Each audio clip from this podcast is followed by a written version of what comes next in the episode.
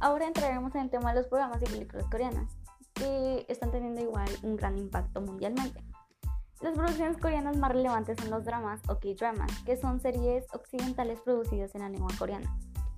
Hay muchas series basadas en mangas japoneses o en webtoons coreanos, como City Hunter, Voice Over Flowers, que este tuvo un éxito mundial, pero también tiene diferentes adaptaciones como la china, la taiwanesa, la tailandesa, True Beauty, Playful Kiss, que esta también tuvo un éxito mundial y que también tiene su adaptación japonesa, tailandesa, etc. Los dos géneros que más triunfan son de drama y comedia, aunque el elemento básico en casi todos es el romance. Pero existen más géneros como los dramáticos, históricos, fantásticos, de abogados, culinarios, deportivos, médicos, de acción, etc.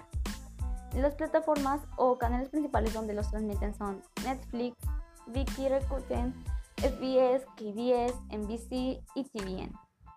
En cuanto a las películas o cinematografía, es enorme y su público es uno de los más fieles del mundo.